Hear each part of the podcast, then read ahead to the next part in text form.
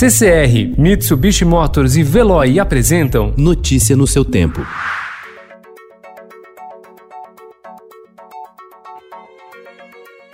Olá, seja muito bem-vindo. Hoje é sexta-feira, dia 22 de maio de 2020. Eu sou Adriana Simino, ao meu lado Alessandra Romano. E estes são os principais destaques do jornal Estado de São Paulo.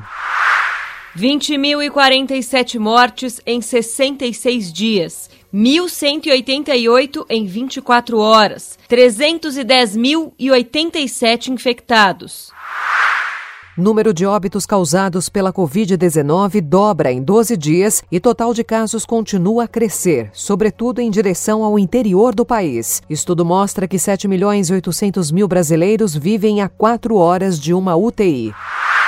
O estoque de insumos para a produção de remédios à base de cloroquina caiu em meio à pandemia antes mesmo de o Ministério da Saúde recomendar seu uso contra a Covid-19. Oposição se mobiliza por impeachment.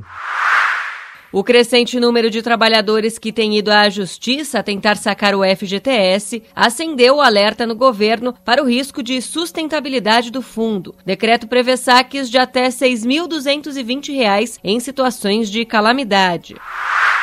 O plenário do STF formou maioria para reduzir alcance da medida provisória do governo federal que criou salvo-conduto a gestores públicos, incluindo o presidente, por eventuais irregularidades em atos contra a Covid-19. Shoppings de São Paulo fazem drive-thru de exames. Comitê Olímpico Internacional admite cancelar Jogos de Tóquio.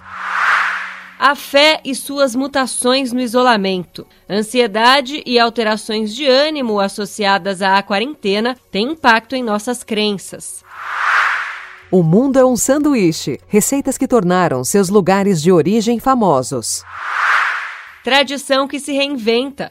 Faculdade de Direito de São Paulo supera a rigidez com aulas online. Notícia no seu tempo. Oferecimento CCR e Mitsubishi Motors. Apoio Veloy. Fique em casa. Passe sem filas com o Veloy depois.